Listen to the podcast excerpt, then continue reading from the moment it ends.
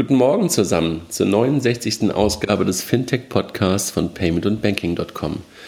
Jochen, eigentlich bist du heute der Host, aber ich freue mich, dass wir mal wieder zusammen sprechen und wir haben Mike dabei. Ich glaube, diese Konstellation Mike, Jochen und André ist wahrscheinlich die, die Jochen außer wir beide alleine am häufigsten hier vorgekommen ist, oder?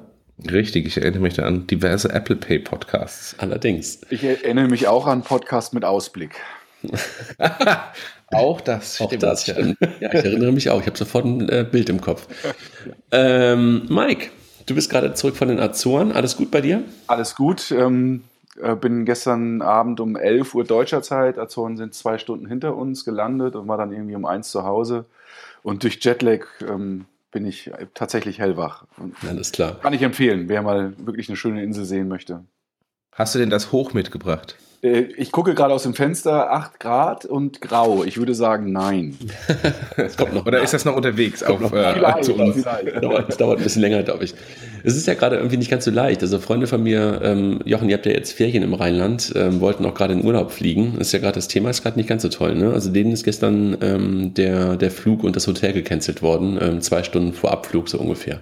Das ist bitter. Ja, äh, du, du, ist mir auch passiert gestern. Ähm, ich äh, hatte glücklicherweise ähm, Germanwings gebucht von Berlin nach Bonn, ähm, weil Air Berlin war gecancelt, auch wegen. Aber, wobei heute, aber heute hieß es doch, habe ich gelesen in den News, man hätte sich geeinigt. Ja. Also ich habe, ich, ich, ich fliege ja jetzt irgendwie schon bestimmt seit vier Monaten nicht mehr Air Berlin, nachdem ich irgendwie dreimal am Flughafen war und eine halbe Stunde vorher der Flug irgendwie nicht da war. Versuche ich, wenn es irgendwie möglich ist, was anderes zu nehmen. Aber in der Tat habe ich demnächst auch äh, mit der Family einen Flug. Das ist auch Air Berlin. Ich bin auch mal ge, ähm, gespannt darauf, ob das was wird. Zum Glück nur. Nächste Woche fliege ich auch wieder Air Berlin. Ich bin gestern Air Berlin geflogen und es hat gut geklappt. Alles gut. So, äh, eigentlich gar nicht unser Thema, sondern, ähm, aber es geht ein bisschen in die Richtung, so ein bisschen PR und so. Ähm, aus gegebenem Anlass, Jochen, ne? du hast dazu einen, einen, Artikel geschrieben, wollen wir heute mal ein wenig äh, genauer auf Marketing, PR-Aussagen von Fintechs ähm, schauen. Wir haben das schon mal gemacht, ne? Wir haben schon mal Startup-PR gemacht oder ja. ähm, ähm Fintech-PR damals mit ähm, Sebastian, ne? Ja. Sebastian, den ich kürzlich auf der Bits Bretzels auch mal wieder traf, der momentan ja. GetBugs betreut. Ähm, also Bugs hier, die Jungs, die ähm, so dieses Trading in spielerischer Form machen. Äh, war ganz schön, schön, ihn mal wieder gesehen zu haben. Aber er hat uns ja damals auch ein paar Tipps gegeben, oder nicht uns, sondern mit uns besprochen, natürlich damit auch uns Tipps gegeben, wie man es eigentlich gut machen sollte. Und momentan erlebt man gerade ein paar Dinge, die merkwürdig zu sein scheinen, wenn ich das richtig ähm, äh, so sagen darf, Jochen. Gib uns noch mal einen kurzen Überblick, was so in den letzten Tagen passiert ist. Merkwürdig ist da, glaube ich, das ähm, richtige Wort. Ja, äh, was, was passiert ist, es gab zwei Pressemitteilungen, beziehungsweise nicht Pressemitteilungen, Presseevents.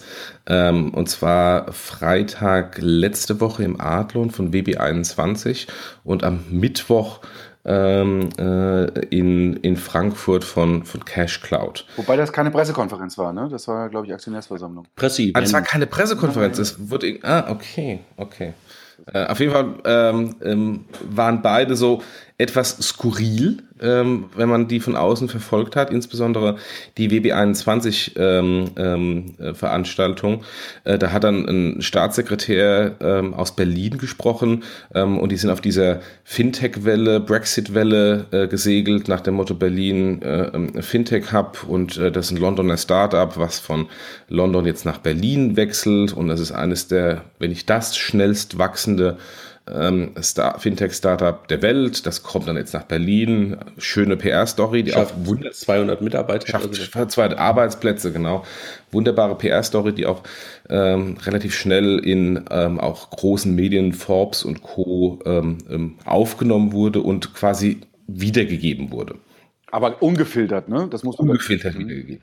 Genau. Und ähm, bei uns dann im Hintergrund kam dann vom ersten Journalisten und am zweiten Journalisten und am dritten Journalisten so eine Anfrage nach dem Motto, sagt mal, ähm, das ist ja fast zu gut. äh, die Zahlen, eine Million Kunden, die hat man nie gehört, jetzt kommen die nach Berlin. Ähm, ist da nicht ein Haken? Ja, äh, die, vor allen Dingen, vor allen Dingen, also kennt ihr die? Ne? Genau, kennt ihr die? Genau, kennt ihr die, genau. Und ja der eine oder andere hatte ja dann auch schon mal so im App Store geschaut und hatte sich dann gewundert, wie dann äh, so ein großes Startup irgendwie nur 100 Downloads von der App haben kann. Also da fing dann an, die Fragen äh, aufzukommen, ne? Ja, richtig, richtig. Und es gibt ja nette Tools, ähm, wo, man, wo man das mal einfach messen kann. Ich habe die auch in der Vergangenheit schon immer genutzt äh, ähm, bei dem einen oder anderen Blogartikel, ähm, um äh, zumindest mal eine Indikation von Zahlen zu bekommen, äh, von Empass, von Japital, ähm, weil die damals ja auch immer große PR-Show gemacht haben, aber leider keine Zahlen äh, verraten haben. Äh, äh WB21 hat Zahlen verraten und habe dann einfach mal bei, bei ähm, ähm, äh, SimilarWeb, das ist so, ein Messtool, wo man schauen kann, wie viel Traffic ähm, auf eine Website geht und woher der Traffic kommt, aus welchen Ländern, von welchen äh, Referring-Websites, also kommen die von Google, kommen die von anderen Websites. Ähm, das ist ein, ist ein nettes Tool, was nicht 100% ähm, treffsicher ist. Also das ist eine Indikation, ähm, aber es ist zumindest mal eine relativ gute Indikation, ist da viel Traffic drauf auf der Website oder ist da wenig Traffic drauf auf der Website. Und ähm, bei WB21 war bis Juni quasi kein Traffic und dann ab Juni ging es ein bisschen nach oben und jetzt im August war es dann 40.000 ähm, Visitors pro Monat.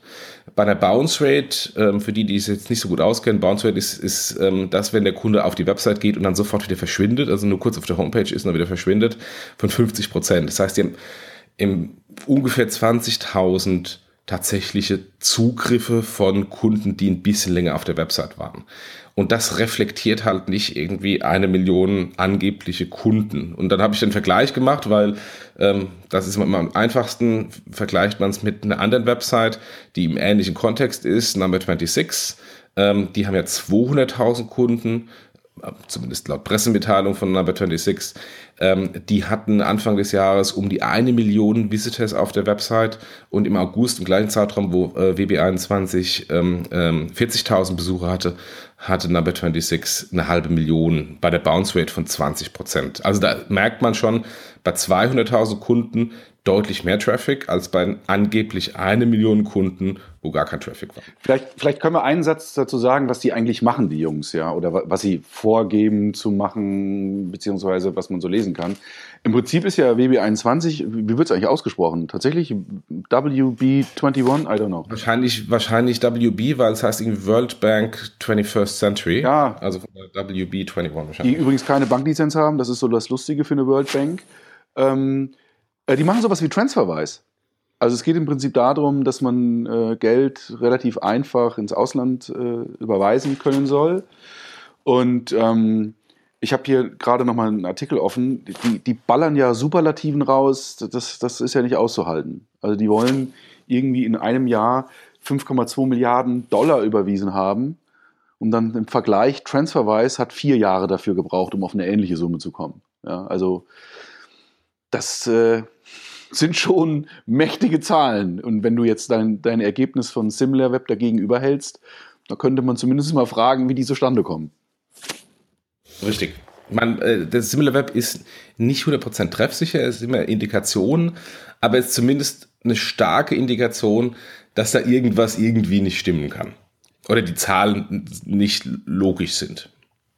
Ich glaube, ähm, ich glaube, was die tun, also sozusagen Peer-to-Peer-Payments in verschiedenen Ländern und damit World Bank und so weiter, ist, glaube ich, echt ein Problem, was ja durchaus da ist und was man auf jeden Fall lösen kann. Ne? Ähm, da, da machen wir, glaube ich, sogar einen Haken hinter. Deshalb wäre ja, also Transferwise und sowas sind ja, sind ja irgendwie auch erfolgreich unterwegs. Was einfach nur merkwürdig äh, war, und das habt ihr wahrscheinlich irgendwie auch davor schon ein bisschen wahrgenommen, dass man das irgendwie gar nicht wirklich auf einem Radar hatte. Und normalerweise ist es ja so, dass man solche Dinge irgendwie mitbekommt und ähm, auch von bestimmten Leuten mal äh, was mit äh, hört, dass die möglicherweise dahin gehen oder darüber nachdenken, dort zu arbeiten.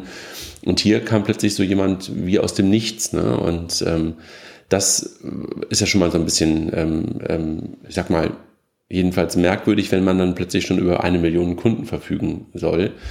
Ähm, und dann hast du natürlich recht, Jochen, sind solche Tools, die keine, keine Wahrheit, ähm, keine reine Wahrheit sind, aber gute Indikatoren sind natürlich schon sehr aufschlussreich zu sehen, dass da irgendwie möglicherweise was nicht ganz so, nicht, nicht, nicht ganz so, nicht ganz so klar ist, ne? Ja, und dann ging es natürlich weiter, als dann die Journalisten bei uns anfragten, haben die natürlich auch parallel selbst schon recherchiert. Und ähm, eine der Informationen, dass der WB21-Gründer zu Geld gekommen sei, war ein angeblicher Verkauf von einer Payment Company, Apax Payment Group, ähm, nicht zu verwechseln mit Apex äh, Private Equity. Ähm, im Jahr 2008, und jetzt ist natürlich, das ist eine deutsche GmbH, die ist im, im Handelsregister äh, oder Unternehmensregister drin, kann man die Bilanz anschauen.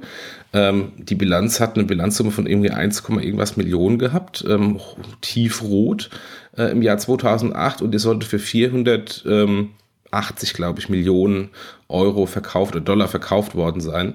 Ähm, auch da ist ein Vergleich immer gut. Ähm, EasyCash, damals ähm, oder bis heute großer Marktführer in Deutschland im, im, im Netzbetrieb als Payment-Anbieter ähm, mit äh, einer Bilanzsumme, ich glaube, von von einer halben Milliarde oder so äh, und 20 Millionen äh, operativem ähm, Ergebnis wurde 2009 äh, an Ingenico verkauft für ähm, 240 Millionen. Und ich weiß noch, als damals EasyCash verkauft wurde, dass die ganze Industrie ähm, fast den Kopf geschüttelt hat nach dem Motto, was für eine Bewertung. Jetzt rückblickend, ja, aus heutiger Sicht war die Bewertung günstig, aber wenn da irgendwie EasyCash als Marktführer für die Hälfte verkauft wurde, als eine Company, die keiner kennt und keine, de facto keine Bilanz hat, auch da fingen dann die Fragezeichen an. Und das Interessante in dem Zusammenhang, die sind ja verkauft worden an die äh, Malaysian Banking Group, ne? also für 22 Mio, also äh, angeblich. Und nur taucht halt bei dem Käufer das in keinem Jahresbericht auf. Also das ist auch das Interessante. Also da wird was gekauft für viel Geld, aber es redet irgendwie niemand drüber. Also, ja. Wobei, das ist jetzt unbedingt nicht etwas, wo man sagen muss, ähm, also ich meine, das, das gibt es ja manchmal, kann man ja sagen. Also natürlich, dass es nirgendwo im Jahresbericht auf, äh, auftaucht, ist äh, merkwürdig, keine Frage. Äh, dass es manchmal aber so Hidden Champions gibt. Ich glaube, das ist auch etwas, ähm, was, ich meine, es gibt ja manchmal einfach Exits, ähm, die, die einfach unter dem Radar laufen, ja, weil einfach irgendwie möglicherweise jemand sich Businesses ähm, ausgedacht hat, ähm, die wunderbar laufen. Ähm, nur, was halt merkwürdig ist, wenn es halt im B2C-Geschäft geht dann ist es halt ganz merkwürdig. Ja? Wenn du ja. B2C-Geschäft machst, und das ist ja hier wohl bei WB21 der Fall, und auch wenn wir mal so auf andere gucken, wie die, wie die Jungs von, von, von CashCloud zum Beispiel, dann geht's ja da eigentlich um, um, um B2C-Geschäft. Und da gehört es ja dazu, dass du natürlich irgendwie auch Wahrnehmung hast, dass du Apps Download, äh, App-Downloads hast und dass du halt ähm, Traffic hast. Und wenn das nicht stattfindet, dann ist es schon irgendwie echt ein bisschen merkwürdig. Absolut. Äh, grundsätzlich muss man ja sagen, die Geschichten zu erzählen und, und, und, und irgendwie auch ähm, vielleicht auch in der, in, der, in, der, in der Presse manchmal sich ein bisschen größer zu machen und, und, und, und stärker aussehen zu lassen, als man eigentlich schon ist, das gehört ja nun mal ein Stück weit fast zum Handwerk. Da haben wir mit, mit Sebastian damals auch drüber gesprochen. Aber trotz alledem muss es halt irgendwo seriös und, und auch vielleicht ein bisschen nachvollziehbarer sein und nachvollziehbar sein. Ne? Das ist, glaube ich, das, was, was uns hieran ein bisschen überrascht hat. Und Jochen, ich glaube, dein Vergleich, den du dann gezogen hast, der war, glaube ich, ganz gut in Richtung neuer Markt. Ne? Ja, weil äh, man, das hat man damals ja gesehen ähm, im, im neuen Markt, ähm, dass ähm, Pressemitteilungen ähm, Börsenkurse damals gemacht hatten ähm, und es da ja eigentlich auch nur darum ging, ich habe jetzt ähm, mein Cashburn erhöht, ähm, weil mit erhöhtem Cashburn habe ich ja dann einen erhöhten zukünftigen Profit ähm, und es ging halt um, um sehr viel Ad-Hoc-Nachrichten von sehr viel angeblichen Übernahmen, ähm, die dann ähm, die Blase nochmal quasi ähm, aufgepumpt haben. Und ähm, Jetzt ist das eine ganz andere Dimension. Beide Firmen sind nicht börsengelistet oder CashCloud nicht mehr börsengelistet. Ähm, aber wir, wir sehen da so im Anfangsstadium Ähnlichkeiten, wo das ganze Thema PR ähm, über das eigentliche Geschäft hin, deutlich hinaus dominiert. Oh, jetzt ist jemand umgefallen. Ja, neben mir ist mein Telefon untergefallen. Entschuldigung. Ja, und deswegen habe ich diesen, diesen, diesen Vergleich da im neuen Markt gezogen und einfach ähm, an, äh, da keine, keine Endkunden uns zulesen ähm, ähm, oder zuhören, äh, sondern äh, quasi die, die Fintech-Industrie auch so ein Appell an unsere Zu, äh, äh, Zuhörer und Leser äh, gemacht nach dem Motto, ähm, wenn ihr tweetet, retweetet ähm, und über Sachen sprecht, überlegt doch einfach mal, ob das ein bisschen realistisch ist oder nicht und bietet irgendwelchen Schaumschlägern doch bitte keine Plattform. Ich glaube, das ist jetzt auch genau die, die, die Frage, die ich gerade stellen wollte. Also warum beschäftigt uns das überhaupt? Ja, also warum beschäftigt uns das und, und, und warum gucken wir eigentlich darauf? Eigentlich, weil wir die Industrie mögen, muss man ein Stück weit so sagen, weil wir die Industrie einfach auch ähm, auf einem äh, die ganze Zeit begleiten und solche Stories, die dann sich wirklich möglicherweise als, als, als nicht wahr herausstellen, was wir nicht wissen, aber wo es ein paar Indikatoren für gibt, ähm, einfach der ganzen Industrie schaden. Und deshalb gucken wir da drauf. Ne? Das ist der Grund, warum wir uns überhaupt mit dem Thema beschäftigen. Sonst könnte man ja sagen, mein Gott, was soll's. Bei Cash Cloud, ähm, eigentlich wollte ich das Wort ja nie mehr in den Mund nehmen. Da habe ich ja mal irgendwann gesagt, ähm, da, da gucke ich lieber gar nicht mehr drauf. Ähm, aber solche Sachen sind dann schon irgendwie nicht gut für uns alle. Das ist der Grund, warum wir da drauf gucken. Ne? Genau.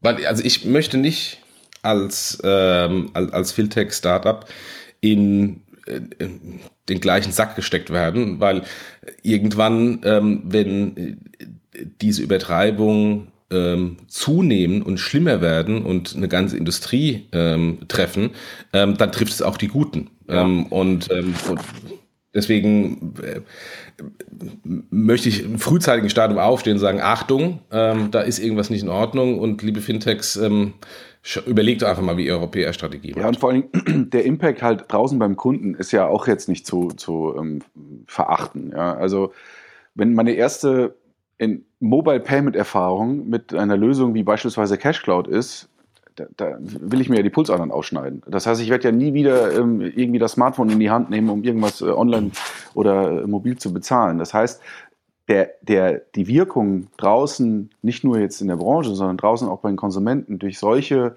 ich sag's mal, schwierigen Lösungen, ja, ähm, ist ja auch nicht zu verachten. Und das ist gerade, wenn wir, wir haben jetzt gerade über WB21 gesprochen, wenn wir jetzt über CashCloud sprechen, ähm, da ist es tatsächlich schwierig aus Konsumentensicht. Ja. Ja, wobei der Konsument, ähm, ja ehrlich gesagt, der kriegt sowas in der, in, in der, Regel gar nicht wirklich so richtig mit. Also da würde ich mir gar nicht so, großen, so große Sorgen machen, sondern es ist, glaube ich, eher, oder jedenfalls, weiß ich gar nicht, kriegt, kriegt, jemand, kriegt jemand draußen wirklich so richtig mit, was CashCloud und BB21 macht, so aus der, aus der Endkonsumentensicht? Ja, vielleicht, okay, das ist die andere Sicht, weil es einfach zu vermutlich dann doch zu klein ist, ja. Also deshalb, da, da würde ich mir gar nicht so große Sorgen machen, aber du hast natürlich recht. Also das, da, da kommst du aber eher als Produktmensch, Mike. Ne? Also da guckst du wahrscheinlich gerade eher auf, auf, auf Lösungen wie CashCloud, wo du sagst, sie sind vom Produkt her ähm, einfach nicht wirklich sexy, nicht wirklich so, wie du dir Mobile Payment vorstellst. Ne? Also das ist ja noch ein anderes Thema, worüber wir äh, ich glaub, wahrscheinlich separat sprechen, sprechen könnten, dass man sagt, äh, auf der einen Seite ist es eine PR-Story und dann sind die Produkte auch noch, hm, wie soll man sagen, maximal mittelmäßig. Ne? Oh, ja ist eigentlich echt, echt ein anderes Thema. Jochen, aber nochmal zum Thema Klappern gehört ja irgendwie schon dazu, ne? Und, ähm, aber das ist irgendwie ein bisschen zu weit geklappert. Das ist, glaube ich, der, das, was du eigentlich sagst, ne? Also ein Stück weit, ähm, ja, ähm, ruft und, und, und, und macht auf euch aufmerksam, ähm, aber guckt schon darauf, dass es eine gewisse Seriosität hat, ne? Ja, und dass es eben nicht nur Klappern ist. Also es gehört natürlich immer schon noch ein, ein, ein Grundgeschäft dazu, ähm, was auch da sein sollte ähm, und ähm, was man dann auch vermarkten soll und muss. Nur wenn man das Grundgeschäft nicht hat, dann vielleicht erstmal den Mund halten, arbeiten, Grundgeschäft aufbauen und dann reden, statt umgekehrt. Ja. Was haben wir noch für ein Beispiel? Wir haben jetzt gerade irgendwie WB21 genannt, weil gerade die, die Pressekonferenz im Adlon oder das Presseevent im Adlon war und wir haben über Cashtalk gesprochen, weil es eine Aktionärsversammlung hatten, die aber auch öffentlich war, oder Mike, wenn ich es ja. richtig verstanden also habe? Also es waren, wurde zumindest äh, geladen, äh, ja. Journalisten wurden geladen. Es gab, ähm, es gab ähm, noch ein Beispiel, Jochen, ähm, was, was du mit angeführt hast. Ne? Und ähm, das ist ein bisschen äh, länger schon her und wir haben da auch schon mal drüber gesprochen. Äh, es gab in, in UK ein total hochgehyptes ähm, Payment-Startup, so vor, ich glaube, gestartet schon vor vier, fünf Jahren und dann in diesem Jahr Insolvenz gegangen. Ne? Ja, Power oder Pova geschrieben. Äh, es war auch damals irgendwie das angeblich schnellst wachsende Fintech äh, in Großbritannien, ähm, machten auch Mobile Payment, ähm, haben so eine Lösung auch übernommen aus USA wie Yapital, also QR-Code basiert, ähm, und ähm, ist total gehypt worden und war von jetzt auf nachher insolvent. Ähm, und ähm, wo ich mich auch immer fragte, so, aha, diese Bewertung für, für dieses Produkt, okay, vielleicht sehe ich es einfach nicht, aber ich sah auch die Kunden nicht. Ähm, und ähm, aber die haben aus meiner Sicht eine sehr geschickte ähm, PR-Strategie und Selbstvermarktungsstrategie gemacht, sodass zum Beispiel Otto äh, ähm, irgendwie eine Woche vor oder zwei Wochen vor ähm, der, der Insolvenz noch per Pressemitteilung gesagt hat, wir haben jetzt uns beteiligt, kriegen da irgendwie, was weiß ich, 200 Millionen Beteiligung ähm, um, und plötzlich ist die Company pleite. Ich habe damals noch ein bisschen geätzt öffentlich nach dem Motto, aha, da hat jemand eine gute äh, Due Diligence gemacht äh, und ähm, dann kam tatsächlich nochmal eine, eine offizielle Pressemitteilung von Otto, nee, nee, äh, äh, wir haben uns da doch nicht beteiligt, äh, bevor der Laden pleite gegangen ist. Ähm, aber äh, selbst, selbst für Otto, ich meine, wenn, wenn eine Pressemitteilung rausgeht, dann eine zweite Pressemitteilung, um das nochmal klarzustellen, ist es äh, denen auch hochpeinlich. Ähm, äh, aber wenn man, wenn man so Unternehmen wie, wie Otto-Konzern davon begeistert, sogar eine Pressemitteilung zu machen, ja. da gehört viel dazu. Vor allen Dingen bei Otto, die waren ja gebranntes Kind. Das war ja alles quasi nach dem Ende oder kurz vor dem Ende von Japital. Ja, das ja. war ja alles, also, die, also eine Lösung, wo sie selber schon intern wussten, hm, funktioniert nur mittelgut und dann kommt jemand äh, anderes und überzeugt die Jungs, äh, dass eine sehr ähnliche Lösung, und die war ja wirklich sehr ähnlich, ja, QR-Code basiert, das war alles das Gleiche mehr oder weniger, ähm, dass Otto da einsteigt. Also das war schon bemerkenswert. Ja, wobei, lass es uns nochmal kurz klarstellen, eingestiegen sind sie letztendlich nicht. Ne? Ja, also okay, oder zumindest. Keine, keine, echte Beteiligung, sondern es war so eine Art Kooperation. Und möglicherweise ja, genau. war, der, war der Druck damals auch relativ groß nach der dann doch etwas unrühmlichen, nach dem unrühmlichen Ende von, von Capital dann das Thema doch nochmal be zu besetzen. Und wie gesagt, Jochen hat es ja gerade gesagt, ähm, gute, gute Story, die die Jungs erzählt haben und, und äh, hatten ja auch eine vermeintliche Größe und ähm, viele Partner internationalisiert und sowas. Ähm, und da kann man dann, ja, vielleicht ähm, auch als großer Konzern oder gerade vielleicht als großer Konzern mal drauf reinfallen. Ne? Ja, und also was mir ging, ähm, ähm, dass teilweise Leute auch mit Industrieerfahrung, also Payment-Industrieerfahrung, ähm, in persönlichen Gesprächen fast ehrfürchtig über äh, Power sprachen und sagten, äh, mir auch sagten als, als Vorstand von Traxpay, schau mal Power an, die performen richtig. Und das ist, das ist eine Success Story, wo ich dann die Leute teilweise entsetzt angeschaut habe, so lange, lange vor der, vor der Insolvenz entsetzt angeschaut habe nach dem Motto, ähm, meinst du das jetzt ernst? Ja, natürlich. Ähm, also insofern, äh, da, da, geben Leute einfach die P unreflektierte PR-Story wieder, auch in, in direkten Gesprächen, auch Branchenexperten wo ich damals schon so entsetzt war und dann auf das Gespräch zurückgekommen bin nach der Insolvenz und dann wurde es dann natürlich doch von der Person gleich ähm, das Gespräch auf ein anderes Thema geleitet. Ähm, aber äh, ich war damals wirklich entsetzt. Also, was können wir festhalten? Wir wollen ja gar nicht gerade irgendwie äh, sagen, dass irgendwie all die ganzen Sachen irgendwie schlecht sind und, und, und, und die Produkte irgendwie total doof sind, sondern wo wir eigentlich nur aufrufen wollen zu ist, wenn ihr solche Dinge seht, also ihr draußen, wir alle, guckt mal kurz drauf, was da wirklich hintersteckt und nicht einfach sozusagen äh, nur abschreiben, nur retweeten, sondern in der Tat mal kurz nach, äh, nachdenken bzw. nachgucken. Und Jochen, du hast ja gerade schon ein paar Tools genannt, die man einfach für relativ ähm, mit, mit relativ wenig Aufwand sich sofort mal angucken kann. Also SimilarWeb, Alexa und, und, und diese Dinge, um zu gucken, ähm, ist da möglicherweise ein Indikator da, dass man, das kommt ja eh meistens nur dann hoch, wenn man eh schon ein komisches Bauchgefühl hat. Ja. Und dann kann man, sollte man solche Tools einfach mal nutzen und möglicherweise sowas nochmal hinterfragen. Was natürlich jetzt kein Plädoyer ist, jedes Fintech-Startup, was gerade in der Anfangsphase ist, äh, dadurch SimilarWeb zu, zu jagen, sondern tatsächlich, wenn diese mit Superlativen spielen, dann kann man natürlich das tatsächlich hinterfragen oder sollte man das hinterfragen, ja. Also Absolut. Startups ähm, äh, sind Cashflow negativ, genau, fangen genau. mit nichts an ähm, und arbeiten sich schwierig den Weg nach oben. Also insofern, das jetzt dann umkehren und sagen, alle Startups sind schlecht, weil sie noch kein Business haben, das nicht. Ähm, aber in dem Moment, wo man, wo man so ein bisschen ein schlechtes Bauchgefühl hat, sagt man, können die Zahlen, die die da behaupten, überhaupt stimmen? Und wenn da so sehr viele Superlative und Buzzwords genommen werden und man dann das Bauchgefühl noch verstärkt bekommt, dann mal nachschauen und dann kritisch sein. Es gab ja letztens auch immer so, eine, so, eine, so ein anderes Startup und das hat gar nichts unbedingt nur mit Fintech zu tun, sondern generell ähm, mit dem Thema ähm, Startups und, und, und, und ähm, so Wachstumsunternehmen, dass da natürlich Verluste zugehören im frühen Stadium. Das ist ja nicht unbedingt ein Qualitätsmerkmal, Jochen, das hat es, glaube ich, auch gesagt, aber es gab ja letztens, wie sind sie, Movinga, glaube ich, ne? Da ging es ja auch relativ hoch her, wo, glaube ich, auch ähm, die Geschichte und, und, und, und ähm, der vermeintliche schnelle Wachstum auch ein bisschen größer dargestellt war, als es wirklich war. Ne? Da gibt es übrigens einen sehr, sehr guten Podcast mit dem Movinga Gründer ähm, und CEO. Nachher nee, vorher ähm, von Digital Kompakt. Den habe ich auch gehört ähm, vorher. Ja, ich dachte nachher gerade auch nochmal einen. Das wäre nämlich mal cool zu hören, wie er das im Nachhinein gesehen hat. Nee, weil nämlich der Digital Kompakt, äh, äh der Joel Kotzmarek, der Digital Kompaktmacher, hat ihn da schon ziemlich hart an, rangenommen und äh, ziemlich kritische Fragen gestellt, wo man dann auch gemerkt hat, so wann immer es um ein bisschen was Konkreteres ging, hat er sehr geschwommen. Und das war auch ein klares Signal, oh, da, da ist irgendwie was im Argen. Habe ich damals gar nicht so wahrgenommen. Ich habe es damals eher so ein bisschen so als ähm, nicht Lobhudelei, nicht, aber ähm, nicht unbedingt so als super, super kritisch, aber vielleicht muss ich ihn nochmal hören. Übrigens ein sehr, sehr ähm, empfehlenswerter Podcast. Ne? Immer dann, vor allen Dingen, wenn Florian Heinemann dabei ist. Das sind ja, immer die absoluten Highlights, wo ich immer in Ehrfurcht erstarre und denke, ich sollte aufhören, irgendwie in Podcasts zu sprechen, wenn Florian spricht. Das stimmt. Und da lernt man immer noch so extrem viel. Und übrigens, äh, alle Banker, die jetzt zuhören ähm, und irgendwas mit Marketing machen, ähm, äh, denen sei das wirklich ans Herz gelegt, wie Florian Hahnemann Performance Marketing macht. Da, da, jedes Mal denke ich so, ja, also das ist die hohe Schule. Nur das, also das ist ja sozusagen das, was er so richtig äh, von der Pike aus kann, aber ich finde auch seine Analysen zum Thema, wie geht Venture Capital, ähm, ja, ja, wie ja. sieht ein richtiger Cap Table aus, da denkst du manchmal so, wow, wenn das doch bitte mal alle Business Angels, ähm, es gibt gerade so in Hamburg, gibt es so ein paar Business Angels, die mal glauben, weil sie am Anfang einer Firma helfen, dann sofort irgendwie die, die Übernahme der Firma sozusagen im Kopf zu haben.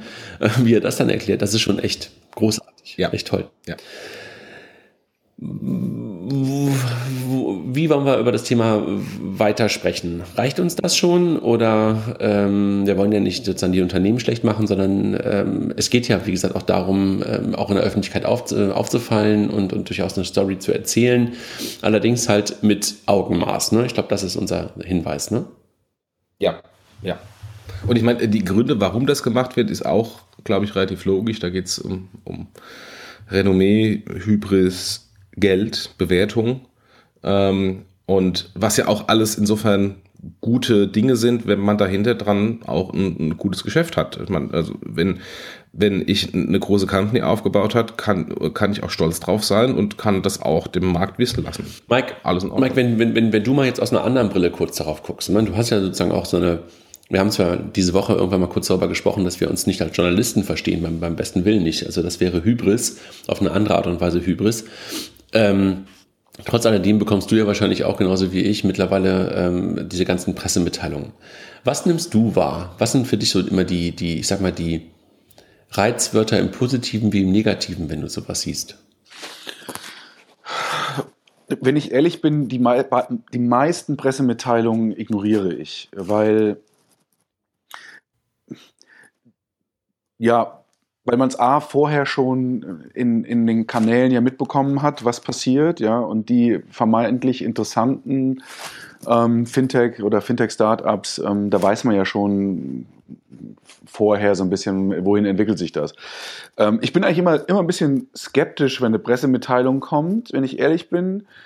Ähm, und die ist schon irgendwie 300 Meter lang, also unendlich viel Text ähm, mit unendlich vielen Buzzwords.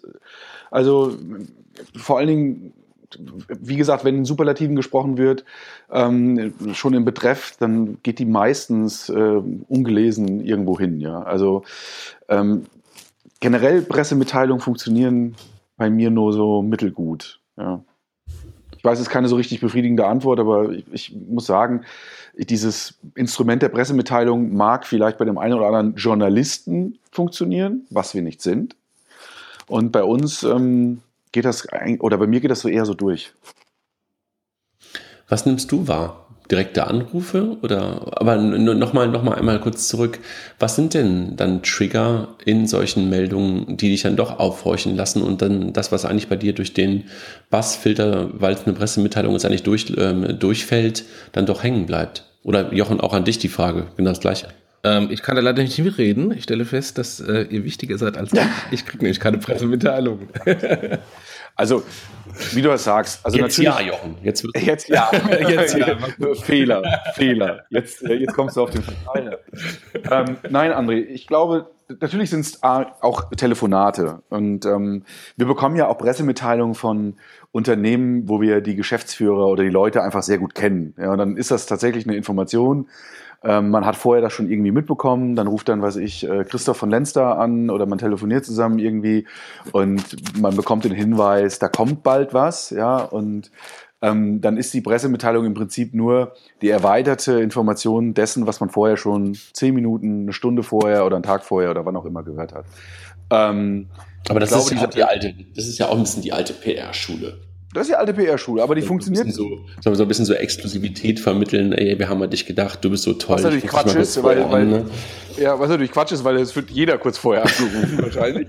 Aber machen wir uns nichts vor. Ähm, also das ist passiert oder funktioniert bei mir dann tendenziell besser, aber auch wirklich nur bei den Leuten, die ich kenne. Ja, also äh, es kommen auch schon mal Anrufe von irgendwelchen Leuten, wo ich den Namen nie gehört habe, irgendeine Agentur ja, und fangen an zu reden und wir wollten sie nur informieren, das, das, das rutscht auch durch.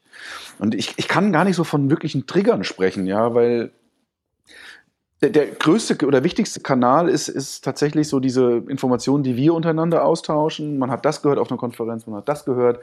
Und dann wird man, dann werden die Antennen ja auch feinfühlig und dann forscht man ja selber sogar teilweise nach, ja, weil man halt gehört, das und das ist passiert und dann wird man eher proaktiv, als dass ich auf eine Pressemitteilung warte.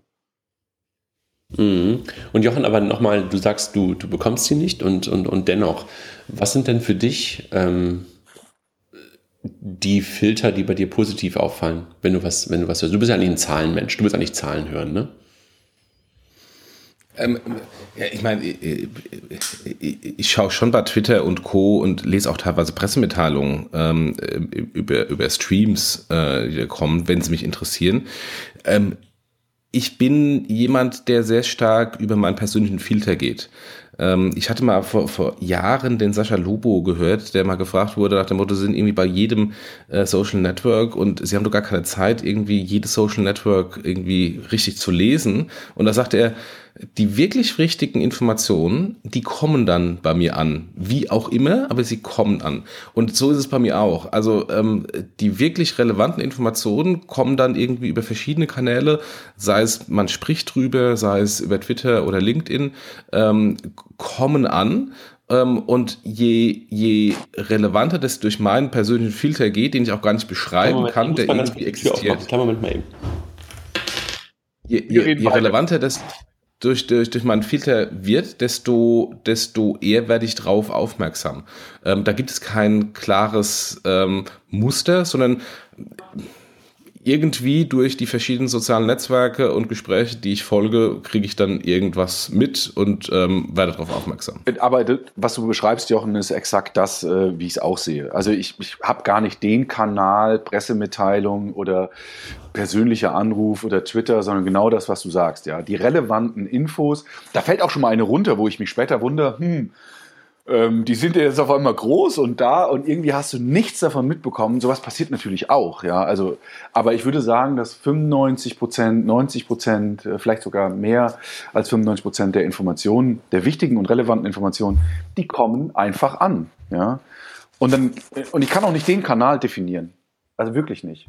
Also ich könnte jetzt ja. nicht sagen, das ist bei mir nur Twitter oder das ist halt irgendwie nur LinkedIn oder, sondern das ist irgendwie das sind so viele Kanäle. Ich glaube, was ganz wichtig ist, ist so dieser persönliche Austausch. Ähm, der ist wichtiger als, glaube ich, dieses ähm, stumpfe Verschicken von E-Mails. Ähm, wobei der persönliche Austausch natürlich auch der schwierigste ist, ja, weil wir lassen ja auch nicht alle unbedingt immer an uns ran. Ich will ja auch nicht mit jeder Agentur sprechen. Das, das ist natürlich, aber wenn man mal so einen Draht hat zu dem einen oder anderen, dann werden natürlich auch Informationen geschert, ähm, die tatsächlich so noch niemand weiß. Aber ehrlich gesagt, äh, ich bin wieder da. Ähm, mhm. Ehrlich gesagt ist das für mich so ein so ein Punkt. Also ich, äh, ich habe nichts gegen PR-Agenturen, aber ehrlich gesagt, ich will mit den Leuten sprechen, die das machen. Die das Unternehmen ja, das, ja, ja. Ne? Und, und ähm, PR-Agenturen sind für mich immer nur so Durchlauferhitzer. Also äh, die sind super, ja, die können ihr Handwerk, aber wenn es wirklich um die Sache geht, habe ich für mich selber, das ist für mich zum Beispiel ein Filter. Wenn eine PR-Agentur mich anruft zu irgendeinem Thema, da, da, da reagiere ich nahezu gar nicht drauf. Also eher schon allergisch. Weiß nicht, wie, wie, wie, wie es euch geht. Ja, aber, aber da jetzt versetze ich mal in der Lage, dass du jetzt eine gute Story hast. Ähm, du hast jetzt irgendwie einen, einen riesen Großkunden gesagt, du hast eine nächste, nächste große Finanzierungsrunde, du versuchst den IPO. Ähm, du kannst persönlich als Gründer gar nicht mehr ähm, alle relevanten Leute direkt ansprechen. Das kann nur über eine Agentur gehen, die dann quasi nicht ja, dich bin ich bei dir. Aber ich glaube, das ist eine Aufgabe vom Management. Ich glaube, ganz im Ernst, ich glaube, PR und Öffentlichkeitsarbeit, wenn man das wirklich richtig gut machen will, ist das eine Aufgabe, die das Management in großen Teilen natürlich gerne mit, mit Unterstützung, ja, und auch den Filter ähm, ähm rauszusuchen, mit Unterstützung von externen, natürlich auch mit Unterstützung von internen PR-Leuten, richtig gut selber machen muss. Ich glaube, ich, ich ja, glaube, das stimmt. Da, ich glaube, nur dir, du, nur du selber kannst das wirklich richtig gut verkaufen.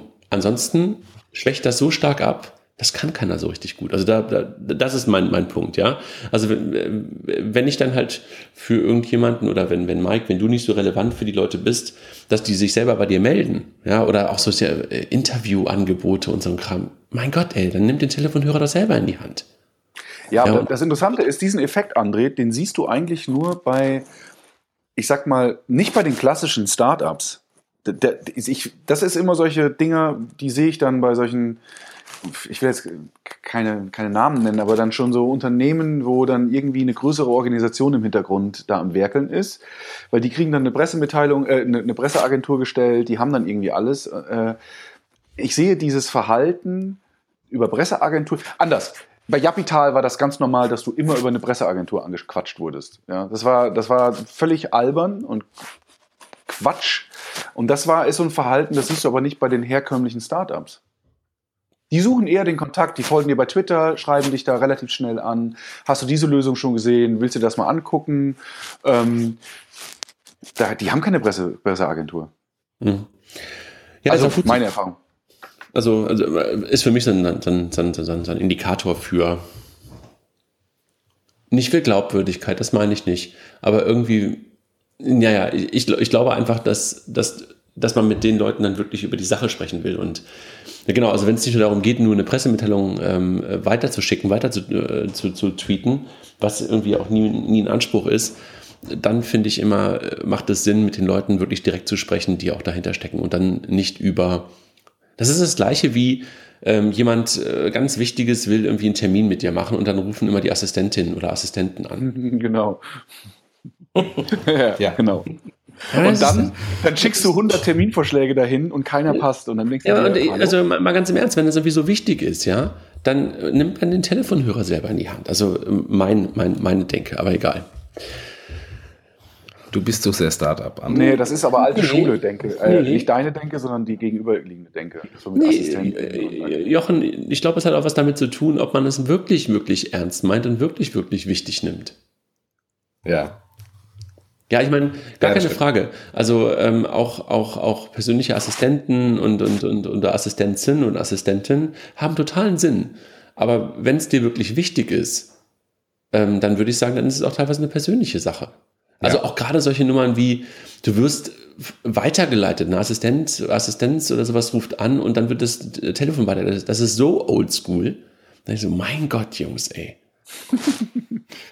Ja, das habe ich ein paar Mal schon gehabt. Aber äh, positives Beispiel, ähm, äh, neulich ähm, war der CEO, ich möchte jetzt den Namen nicht nennen, einer großen deutschen Bank, äh, ehemals Börsen, Börsen gelistet, ähm, am Flughafen, saß in der Economy Class, hatte den Rucksack auf, kein Assistent links und rechts, hat die Leute am Gate auch vorgehen lassen, sich nicht als allererstes hingestellt. Äh, der Mann hat bei mir extrem... Und weißt du was? Der Typ ist Sportler. Und das ja, ne? genau. Der Typ ist Sportler und also kommt aus dem Sport und ich glaube, das hat manchmal was damit zu tun, also wie du so sozialisiert bist. Ja. Ich, ich glaube, ich weiß, über wen, du, über wen du sprichst. Ja, ja, ja. Jetzt sind wir natürlich vom Thema Seriosität äh, quasi ja schon in Richtung, ähm, wie macht man ja, Also äh, vielleicht ein bisschen äh, war das eine Verlängerung von, von, von dem, was wir mit Sebastian damals gesprochen, besprochen haben, ähm, wie halt ähm, PR-Arbeit vielleicht auch sein sollte oder anders gesagt, nicht wie sie sein sollte. Völliger Quatsch. Dafür, das möchte ich mir gar nicht anmaßen, sondern eher, wie ich sie für gut empfinden würde, ja, also wie sie bei mir ankommen würde oder wie sie bei mir, ähm, wie, wie sie bei mir durchkommt. Und da ist es, hat, hat es in der Tat, das hast du gerade ja angedeutet, Mike, mit Anrufen und sowas zu tun, also mit Persönlichkeit, mit, mit, mit persönlicher Ansprache. Und ich glaube, das ist, glaube ich, wichtig. Und damit können wir, glaube ich, einen ganz guten Bogen schlagen und vielleicht auch zum Ende kommen von diesem inhaltlichen Teil, dass man sagt, ähm, einfach nur ins Adlon einladen oder einfach nur irgendwie groß, groß schreien, ähm, schafft zwar möglicherweise kurz eine Aufmerksamkeit, aber ich glaube, irgendwann wird es dann doch deutlich. Ja, das interessant. Ja, sag du. Das Interessante daran ist, dass die, die, ich sag mal, die, die normale Presse, ja, geht ja auf solche Veranstaltungen. Also das Handelsblatt war da, jetzt beispielsweise bei der, der Cashcloud-Veranstaltung. Aber das Lustige ist, dass die richtigen Journalisten, die sind ja auch nicht doof, die rufen dann letztendlich Leute wie uns an und versuchen dann Hintergrundinformationen zu bekommen. Ja, und dann merkst du auch, dann wäre es manchmal besser gewesen, dass ein Unternehmen uns angesprochen hätte, den persönlichen Kontakt sucht und so ein paar Sachen vielleicht auch erklärt, und damit man das auch in einem anderen Kontext sieht, als dass dann hintenrum ähm, wir dann von irgendwelchen Journalisten angesprochen werden und ähm, die uns dann fragen. Ja. Ja, wobei ich uns da auch nicht überwerten, überbewerten würde, sondern Journalisten genau, kriegen das irgendwie ja. auch gut hin, ähm, alleine. Aber ähm, ich, ich, verstehe, was du, was, was du sagst. Ähm, Jochen, hast du noch irgendwas, was du aus deinem Artikel, aus deinen Gedanken, weil du hast das Thema ja für uns in der letzten Woche eigentlich ähm, hochgeworfen. Hast du noch was? Nö, lass es doch vielleicht, wenn wir über PR sprechen, jetzt zum operativen Output der PR kommen, nämlich die News der Woche. Gerne. Ich habe noch ein paar ergänzt, Jochen. Du hattest ein paar drin und ich hatte, ich hatte heute mal, mal wieder senile Bettflucht und, und, und habe ein paar noch mit, mit, mit, mit reingenommen. Ich glaube, was wir eigentlich machen können, wir können uns das Ganze demnächst äh, sehr verkürzen, indem wir einfach ähm, auf den Innovationsblog der DZ Bank gucken, weil der, der Dirk Elsner ähm, pflegt dort eine Liste, was wir lesen. Ähm, wir teilen den Link mal. Äh, ich habe jetzt äh, ehrlich gesagt gerade gar nicht drauf geguckt, aber ich habe diese Woche irgendwann mal drauf geschaut und dachte so, das ist gut. Danke, Dirk, du übernimmst eine Aufgabe, die wir teilweise selber schon mal übernommen haben. Ähm, äh, ich kann es nur wiederholen. Ich musste, ich musste echt lachen die Woche, als ich das gesehen habe, so nach dem Motto, wow, sehr gut und besser immer als wir. Also danke Dirk Elsner und, und, und damit auch an den Franz. Franz, ja, wir haben noch einen Podcast offen. Vielleicht hörst du uns. Wir wollen das mal machen, wir sollen das mal machen und ja, und du hast auch letztens geschrieben, ich weiß, ich habe darauf noch nicht geantwortet. Lieber Franz, äh, jetzt antworte ich dir hier. Sollten wir tun und total gerne. Gehen wir auf die allgemeinen ähm, Fintech-Themen. Also das wollte ich nur am Anfang ähm, sagen, dass es gibt eine gute Liste von, von Dirk. Ähm, ich habe was zum Thema Instant Payment geschrieben. Gab es auch etwas Diskussionen zu. Ähm, Aufhänger war ein Artikel in der Süddeutschen diese Woche, ähm, wo, ein, wo ein Kollege der, auf der ersten Seite des Wirtschaftsteils der Süddeutschen, also nicht auf der ersten Seite der Süddeutschen, aber erste Seite Wirtschaftsteil, ähm, das Thema hochgenommen hat. Und ich glaube, also hochgenommen im positiven Sinn, also hochgeworfen, ähm, das Thema Instant Payment, da steckt unfassbar viel drin, Jochen. Ne? Wir hatten da schon mal einen Podcast zu. Ja, wir hatten schon einen Podcast dazu. Ich glaube, wir müssen noch mal einen machen. Ähm, also da, das ist so breit dieses Thema auch im Impact, ähm, wie auch teilweise wir uns wahrscheinlich noch gar nicht vorstellen. Absolut. Und äh, vor allen Dingen ist es, das geht in so eine Richtung, äh, das ist, ich habe ein paar Slides jetzt nochmal geteilt, Banking as a Platform Slides. Ich glaube, das ist genau das, was auch solche Gedanken beflügelt. Ne? Also wenn du darüber nachdenkst, dass du plötzlich Real-Time Payments hast, die du im Banksystem sozusagen lostrittst, aber aus anderen Systemen heraus, dann, dann kannst du plötzlich ganz andere Modelle denken, ganz andere Plattformmodelle denken, als das heute in den Köpfen von vielen Bankern drin ist. Ne? Ja. Dazu gibt es ein paar Slides. Äh, ich führe einfach mal hier durch, ja? Darf ich das? Ja, mach. Sowieso dein Links. Ich sehe, du hast richtig äh, senile Bettflug gehabt und extrem viele neue Links dazu. Ja, ähm, es gab ja dazu noch, ähm, auch diese Woche oder am, am Tag der Deutschen Einheit, gab es einen Artikel auf Netzpiloten zum Thema Plattform oder zur nicht vorhandenen Plattformkompetenz von deutschen Unternehmen. Das passt alles so zusammen, das habe ich jetzt mal hier versucht äh, zusammenzufügen. Und dann noch ein Link aus der T3N ähm, wo Beispiele genannt sind, wo man von einem Produkt zu einer Plattform sich entwickelt hat und was es bedeutet. Und insofern kommen wir bei Instant Payment zu Banking as a Platform, zur nicht vorhandenen Plattformkompetenz bei vielen deutschen Unternehmen und zu schönen weiteren Beispielen, die in der T3N genannt worden sind. Wir teilen die Links. Jochen, der nächste ist deiner. Ja, bei Creditec gibt es einen Zuwachs. Der ähm, Ex-M-Bank-Chef, also der M-Bank ist die Tochter der äh, Commerzbank in Polen, die unbestritten für eine der innovativsten Banken weltweit steht. Ähm, der wird ähm, zum CPIO von Creditec. Jetzt musste ich selbst ich nachschauen, was zur Hölle ist denn ein CPIO? Ich kenne einen CPO, das ist der Chief Product oder Procurement Officer, je nachdem. Äh, und ich kenne auch den CIO, aber den CPIO, der sagte mir nichts. Das ist der Chief Product Innovation Officer. Ähm, also mehr oder weniger derjenige, der Wahrscheinlich gab es ein CPO und CIO, deshalb musste man was Neues schaffen. Genau. ähm, ähm, ich, ich habe also insofern ein guter, guter Zuwachs zu Creditec, ähm, spricht auch wieder für Creditec, ähm, passt auch ähm, mit dem Background äh, von, von dem guten Herrn ähm, aus Polen, weil Creditec ja auch sehr stark in Osteuropa aktiv ist. Ich finde es nur so lustig, deshalb konnte ich mich eines, eines etwas ähm, bösen Tweets nicht äh, erwehren, den ich dann abgesetzt habe. Ähm, während die Banken, auch die, der ehemalige Arbeitgeber dieses Herrn, äh, nämlich die Commerzbank, sagen, wir wollen jetzt Technologiekonzern werden, wechseln aber immer mehr Banker in Technologiekonzerne und bleiben nicht in den vermeintlich neuen Technologiekonzernen Banken. Also da ist es noch ein großer Weg, wenn da so gute Leute äh, und erfahrene Leute jetzt weiter in die Startups gehen. Absolut. Das nächste ist auch deins. Jomo? Nächstes auch meins, äh, habe ich keinen Link dazu. Äh, es fand die Woche ähm, die Konferenz von IBM Bank äh, der Zukunft äh, statt in, in Frankfurt. Das ist so eine regelmäßige Konferenz, wo IBM ihre Großkunden einlädt. Ähm, da durfte ich sprechen für für ähm, TraxPay, hatte aber am Morgen schon gesehen, äh, dass der Bernd Wittkamp von der Starfinanz gesprochen hat und ein paar Daten zu Jomo rausgegeben hat. Und das fand ich auch beeindruckend. Die haben 18.000 Registrierungen bislang ähm, für die Jomo-App. Äh, die Registrierung ähm, ist das diese Voranmeldung, ne? Genau. Also diese, genau. dieser Smoke-Test, wo ich im Prinzip sage, okay, ich will das gerne benutzen, ne? Genau. Mhm, okay. ähm, was dafür, dass die quasi äh, ein bisschen virales Marketing gemacht haben dafür und äh, kein Produkt und ich weiß gar nicht, wofür ich mich da registriere, äh, existiert oder noch nicht existiert, außer halt eine, eine nette Website ist 18.000 Registrierungen beeindruckend. Ähm, also insofern mal schauen, wenn sie jetzt tatsächlich das Produkt haben ähm, und loslegen, äh, wie da die Traktion ist. Aber zumindest jetzt die allerersten Indikationen sehen gar nicht schlecht aus. Ich habe gestern auch ein bisschen über, über Jomo was gehört, was gesprochen und ähm, es ist ja immer noch ähm, wahrscheinlich auch ein heiß diskutiertes Thema, aber scheinbar geht es in der Sparkassenfinanzgruppe da an der Stelle wirklich weiter hatte mitgenommen, ähm, dass die jetzt, glaube ich, irgendwie Ende des Jahres in die Beta-Phase gehen und dann, glaube ich, das hatte, hatte Bernd, glaube ich, auch dann auf der IBM-Veranstaltung gesagt, ähm, Anfang des Jahres in die Lizenzierung ähm, gehen werden. Was allerdings auch bedeutet, dass ich glaube, das, was ursprünglich mal ähm, angedacht war, äh, geplant war, haben wir, glaube ich, auch hier schon mal drüber gesprochen, ein zentrales Produkt daraus zu machen, ähm, also eine zentrale Vermarktung auch daraus zu machen, dann leider wohl nicht stattfinden wird, was, glaube ich, ähm, gut gewesen wäre. Ja, was schade ist. Aber nichtsdestotrotz, ähm, was du gerade beschreibst, ist auch ähm, das, was ich so wahrnehme. Es geht da voran. Und ja. hoffen wir, dass es dann Anfang nächstes Jahr, dass man ein bisschen was sieht, beziehungsweise mit dem Beta-Test Ende des Jahres. Dann hat man das Thema Cash Cloud äh, vorhin schon und ähm, jetzt gibt es ja die Nachfolgegesellschaft Infin Innovative Finance. Ähm, Jochen, wir haben ja zum Glück eine BaFin in Deutschland, ne?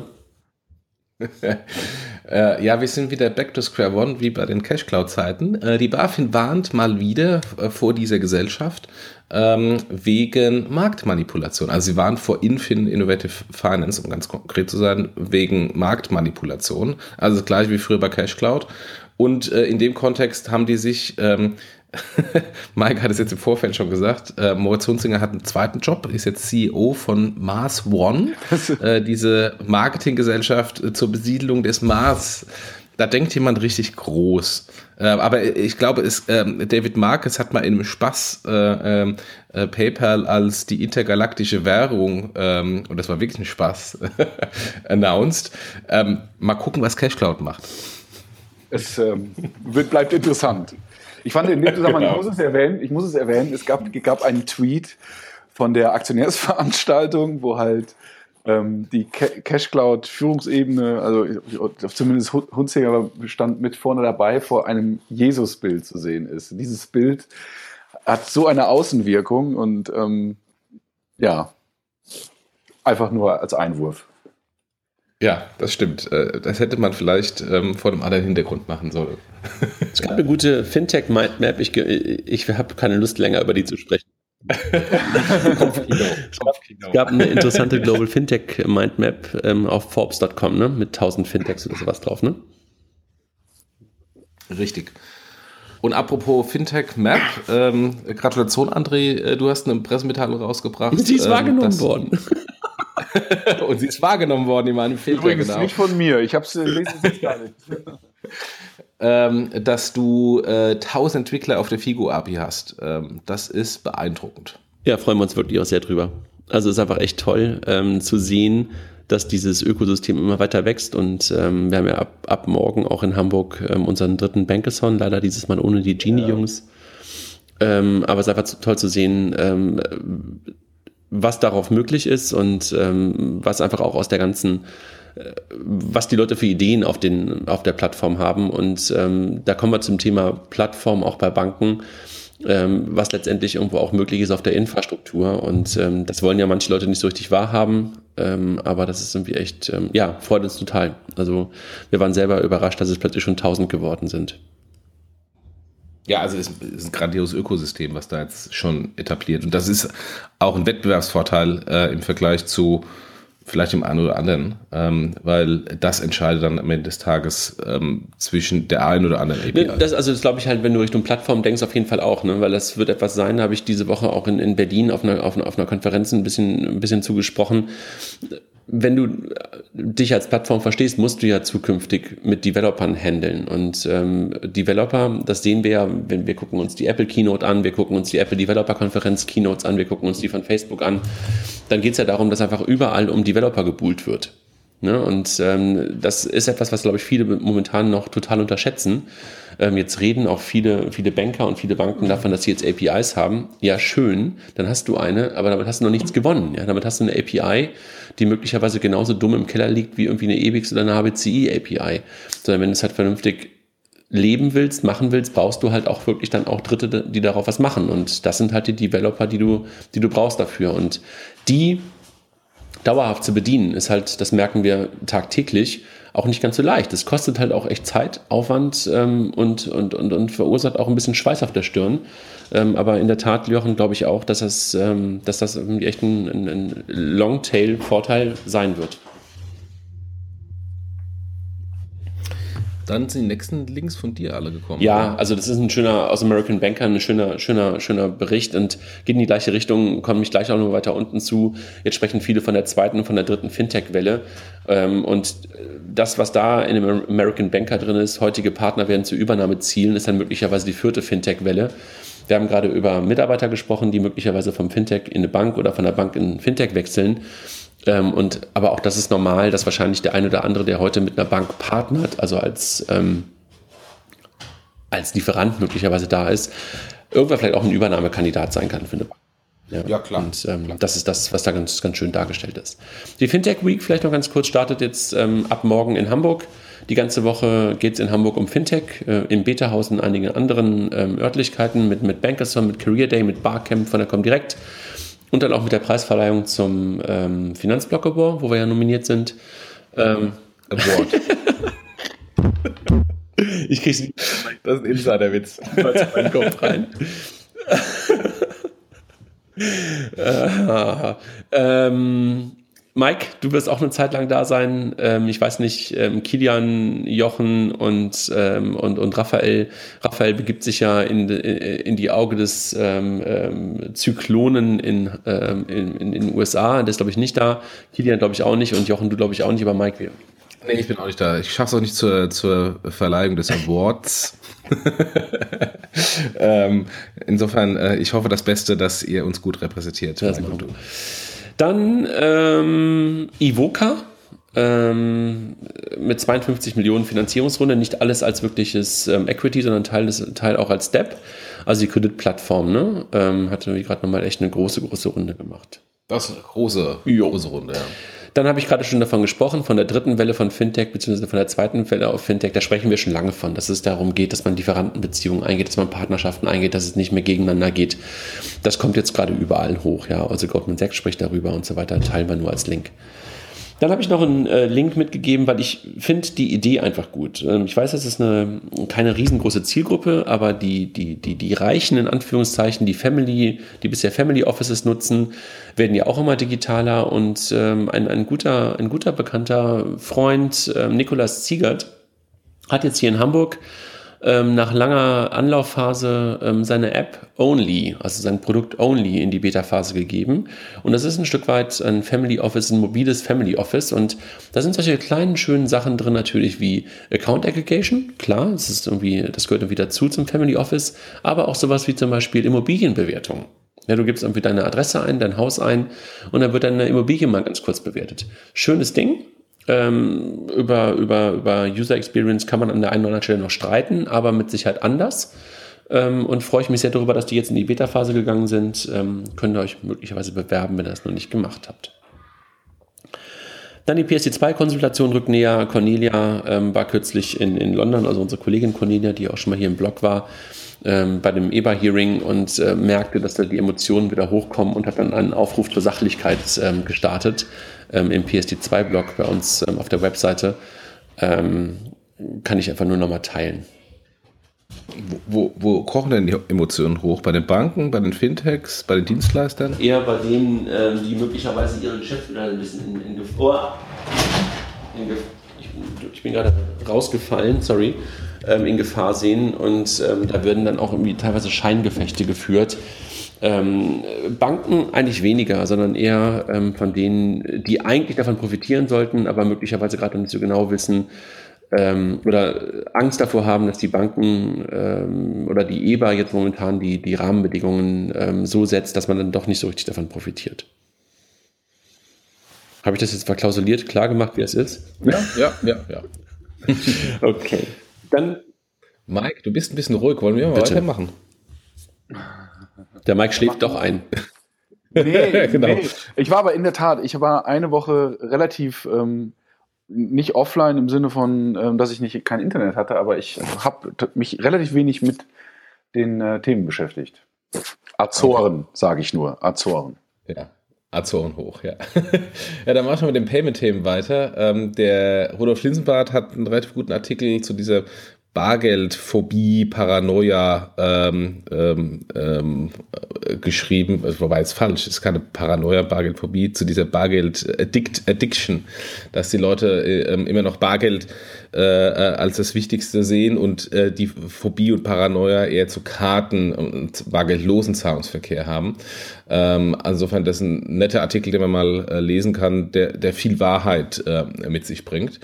Und äh, zum Thema bargeldlos bezahlen passend äh, Concardis, äh, das ähm, der marktführende Acquirer in Deutschland, also Kreditkarten-Acquirer in Deutschland, äh, äh, hundertprozentige äh, Tochtergesellschaft der deutschen Banken über die verschiedenen Bankengruppen hinweg verteilt, steht jetzt doch zum Verkauf. Als Markus Mosen, als der heutige CEO da anfing, hat er noch groß gesagt, nee, meine Aufgabe ist nicht, den Laden zu verkaufen, weil in allen Firmen, in der er vorher war, war er eigentlich immer zum Verkauf äh, da.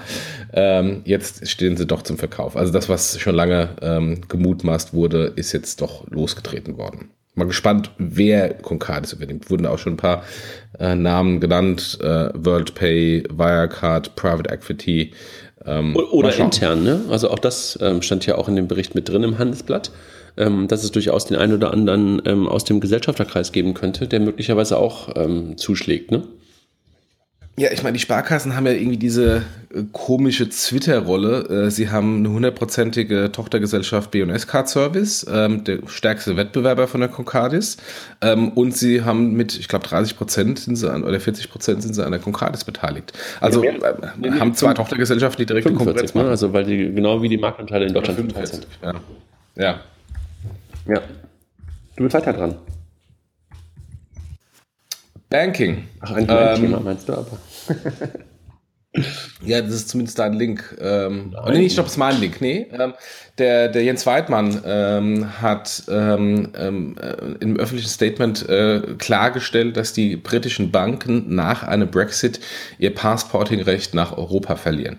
Ich meine, das ist ja das aus meiner Sicht ähm, äh, gravierendste Problem, was jetzt im Rahmen der Brexit-Verhandlungen in irgendeiner Weise ähm, als, als großer Elefant in den Runden immer da ist, ähm, weil da das Wohl und Weh des äh, zukünftigen Standorts Standorts London ähm, und natürlich auch für Fintechs relevant äh, äh, besprochen wird. Ähm, wenn das so wird, dass sie tatsächlich kein Passporting-Recht mehr nach Europa haben, ist es aus meiner Sicht kein, kein, kein, kein massives Problem, weil dann wird London ein extrem interessanter Offshore-Standort ähm, ähm relativ nah am Kontinentaleuropa sein. Ähm, aber äh, für die Fintechs, die natürlich mit ihrer britischen Lizenz versuchen, den europäischen Markt ähm, zu adressieren, wird das ein Problem werden. Dann dann gab es einen relativ kritischen Artikel des Manager-Magazins über äh, die Dinosaurier-Geschäftsmodelle Modelle der deutschen Banken äh, im Kontext der äh, großen Entlassungswelle äh, der Commerzbank, die 10.000 Vollzeitstellen kündigen wollen, was de facto mehr Leute betrifft, weil da natürlich auch Leute, die Halbzeit arbeiten oder halbtags arbeiten, nicht Halbzeit, halbtags arbeiten, ähm, äh, betroffen sind. Also man hört dann irgendwie, dass dann irgendwie äh, 12.000, 13.000 Leute de facto betroffen sind. Ähm, und da ist ein sehr kritischer äh, Artikel im, ähm, im Manager-Magazin, der teilweise auch sehr polemisch schwarz-weiß geschrieben ist, aber trotzdem ähm, äh, zumindest mal lesenswert. Dann fand ich ähm, Chris Skinner, ähm, der eine oder andere wird ihn kennen, ein ähm, englischer Blogger und äh, Begleiter der Fintech-Szene, die letzte Woche auch äh, mit ihrer Fintech-Group in Berlin, äh, Fintech, ich weiß gar nicht genau, wie die sich da nennen, die auch einen Podcast machen, in Berlin waren, bei der Solaris und sowas. Er hat einen ganz schönen Artikel. Ähm, man, man meckert ja immer über die Legacy-Systeme der Banken. Ne? Und äh, er hatte einfach mal den Gedanken hochgeworfen, ob es nicht möglicherweise auch an den bisherigen Vendoren liegt, dass dieses ganze Kram so, so, so Legacy, so alt und so komisch sich anfühlt. Ähm, teilen wir einfach nur mal als äh, Artikel. Fand ich einen ähm, interessanten Gedanken, äh, dass man einfach auch mal ähm, ein Stück weiter gucken muss und nicht immer nur ähm, auf die Banken sozusagen draufhauen sollte. Ja, ich meine, es gibt ja auch etliche Anbieter von äh, Bankensoftware, die innovativ ihre Software anbieten ähm, und innovative Bankensoftware oder Kernbankensoftware vermarkten. Ja, ob die dann so innovativ ist, wird eine andere äh, Frage. ja, aber äh, genau, aber was, also wir, wir gucken da, also ich habe da bisher nie so drauf geguckt, weißt du, und deshalb, äh, das fand ich halt ganz, ganz interessant. Ja. Dann die ING, äh, ING ähm, europaweit äh, will 800 Millionen in das Thema Digitalisierung reinwerfen. Diese Zahlen überschlagen sich ja gerade bei allen, wie viel in Digitalisierung reingeht. Ich möchte gerne mal wissen, was man alles mal da einrechnet. Und das führt zu, zu 7000 ähm, weniger Jobs. Ja, das finde ich übrigens, diese, diese, die, diese Brücke finde nee, ich nicht so nicht. gut. Ähm, dass, dass Digitalisierung erstmal mit Entlassungen ähm, ähm, verbunden ist. Ähm, ja, Digitalisierung sorgt für äh, bessere Geschäftsprozesse und da natürlich dann auch gegebenenfalls für, für Freisetzungen. Ähm, aber Digitalisierung, wenn wir einfach mal anschauen, wie groß die Fintech-Szene ist, das sind alles Jobs, die vorher nicht da waren, schafft auch Jobs. Absolut. Ab, aber es ist ein anderer, genau. das stimmt. Damit sind wir eigentlich bei den allgemeinen Sachen, äh, bei, den, bei den, bei den äh, speziellen Sachen durch, Jochen. Äh, Mike, ja. es gab noch zwei allgemeine Sachen. Ähm, Andresen, Mark Andresen, der, der immer wieder wirklich die, die Knallerthesen raushaut, sowas wie irgendwie Software Eats the World und, und, und, und, und sowas kommt ja von ihm. Ähm, hat sich jetzt zum Thema AI ähm, ähm, geäußert. Kann man jedem nur empfehlen, der sich mit ähm, der Zukunft ein bisschen oder der näheren Zukunft ein bisschen beschäftigen möchte. Und dann hat sogar der Spiegel ähm, scheinbar Raphael zugehört. zum Thema Voice. Absolut, zum Thema Voice, genau. Der Spiegel hat das Thema aufgenommen, ähm, ähm, an, ich sag mal, aufgegriffen nach der Google Keynote, äh, wo Google Home mir vorgestellt worden ist. Ähm, ich glaube, Raphael kann sich jetzt mittlerweile mehr und mehr bestätigt fühlen, dass er das Thema bei uns jedenfalls so stark in die Köpfe reingebracht hat. Ähm, wahrscheinlich sind wir mittlerweile auch selektiv in unserer Wahrnehmung, aber dennoch ähm, beeindruckend, was da momentan passiert. Und äh, ich bin mal ähm, gespannt darauf, ähm, was unsere Jungs jetzt am, am Wochenende ähm, bauen da zum Thema oder in den nächsten Tagen zum Thema Voice und, und Banking bauen im Rahmen des Bankathons. Habt ihr dann eine Voice API? Ja, wir nehmen Alexa. Wir nehmen Alexa und, und ah, wir haben ja die Figur API, die man halt ganz gut für benutzen kann. Ähm, und wir haben halt eine Alexa da rumstehen. Und äh, ich weiß nicht, Mike, bringst du deine auch mit? Ich, ich habe gerade, wo du es gerade gesagt hast, ich hatte, ähm, ja, den bringe ich mit, aber jetzt habe ich nochmal den Reminder, ihn auch wirklich einzupacken. ja. Alles klar. Ähm, äh, dazu in dem, in dem Kontext noch ganz kurz, ähm, es wurde ja Google Home die Woche vorgestellt. Äh, das hatten wir jetzt hier in den, in den News nicht. Doch, im ähm, Spielartikel. Google das, ist der, das ist der Spielartikel. Ah, okay, im Spielartikel, okay. Ähm, weil ähm, was der Raphael rausgefunden hat im Rahmen der Google Home Vorstellung, ist, dass da Teile der Schnittstellen ähm, auch den Use Case ermöglichen, gib mir meinen Kreditkart-Umsatz und Kreditkart-Balance und gib mir meine Bank-Umsätze. Äh, das, das heißt, ähm, ja. Das gibt es auch für Alexa. Den Skill gibt es für Alexa, ich glaube, Bank One in den USA auch schon. Also bei, okay. bei, jetzt bei Google Home scheint es irgendwie noch nativer zu sein oder zumindest als Use Case nochmal besonders herausgestellt worden, äh, worden zu sein. Aber auch das gibt es schon ähm, bei Alexa. Wobei, dass es das schon gibt, ist egal. Man sieht im Prinzip, das ist ein Use Case, ja. Ja, und das ist vor allem im Kontext PSD2 dann relevant. Genau. Ähm, und zweites Thema, ich war ähm, jetzt äh, vor zwei Tagen ähm, auf der einjährigen Veranstaltung oder ähm, Feier des Spielfelds in, in, in Berlin, wo dieses äh, Innovation Collab von, von Visa drin ist, äh, in Kooperation mit Roland Berger. äh, Raphael und, und Kilian war, waren auch da und ein paar andere aus der Berliner Szene. aber es waren sehr viele Unternehmensberater von Berger da, ähm, und da gab es dann äh, so, eine, so eine Tour, wo man ähm, irgendwie den heißen Scheiß vorgestellt bekam. Ähm, und ähm, ähm, wir gähnten alle, jetzt mag es auch vielleicht ein bisschen arrogant klingen, aber wir gähnten alle, weil alle Sachen, die da irgendwie als heißer Scheiß vorgestellt wurden, bei uns schon zu Hause rumliegen. Alexa wurde groß gefeatured, der Dash-Button wurde groß gefeatured, Drohnen wurden kurz, äh, groß gefeatured, die seit Jahren bei mir verstauben. Ähm, also insofern, das war so ein, äh, ein äh, interessantes Déjà-vu von den Dingen, die bei uns zu Hause rumliegen, die dann im Moment jetzt halt den Beratern als das passiert im Moment an Innovationen äh, gezeigt wurden, damit die halt quasi in ihren Beratungsprojekten das halt auch wissen, was da passiert ähm, und das mit ihren Kunden besprechen können.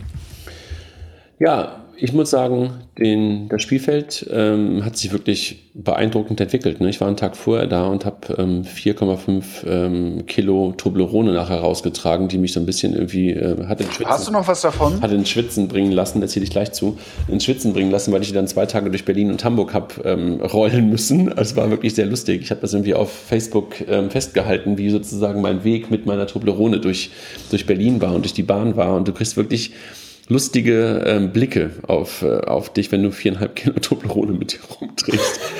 Ich dachte am Anfang, das wären wirklich einzelne kleine Toblerones da drin, aber es ist in der Tat ein Riesending. Ja, es ist eine riesengroße Toblerone, ähm, ungefähr einen Meter breit.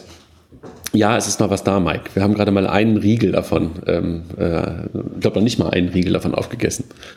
Dann hoffe ich auf, auf den Banketon. Na, ich glaube, ich werde sie morgen nicht mitbringen. Oh, ein Stück für mich. Ich liebe Toblerone. Jungs, wir sind ähm, über der Zeit von einer Stunde, was ja nicht immer unser Maßstab ist. Ich habe gestern noch mal von jemandem gehört, der meinte, ich kann euch nie so lange hören, mein Arbeitsweg ist noch fünf Minuten. Ich so, nicht, dann geh joggen. Nee, joggen tue ich seit Jahren nicht mehr. Ja, gut, dann hast du ein Problem. Also fünf Minuten werden wir nicht schaffen, aber möglicherweise die Stunde wollten wir nicht, äh, nicht unbedingt immer über, über, überschreiten. Aber so früh am Samstagmorgen ähm, haben wir ja auch Zeit. Da drückt uns keiner so richtig, außer dass hier gerade jemand schreit, dass er Brötchen haben will. Ähm, aber ich mir denke, kann er auch selber holen. Ja, dann lasst uns das Wochenende Nächste Woche ähm, wissen wir eigentlich schon, was wir machen. Wir haben ja jetzt eigentlich auch so eine Art Redaktionsliste. Ähm, das Ziel ist, dass wir den Bankathon recappen. Mal schauen, wen wir dazu nehmen, ob wir die Gewinner, den Gewinner äh, vielleicht dazu nehmen, ob wir, ich weiß noch nicht genau, Mike, ähm, du wirst ja dabei sein, ähm, können wir uns mal überlegen, während des Bankathons möglicherweise auch, genau. was eine gute Kombination wäre. Ähm, das ist jedenfalls das Ziel für die kommende Woche für den Podcast, den Bankathon ein bisschen zu recappen. Freue mich. Dann wünsche ich euch schönes Wochenende. Danke.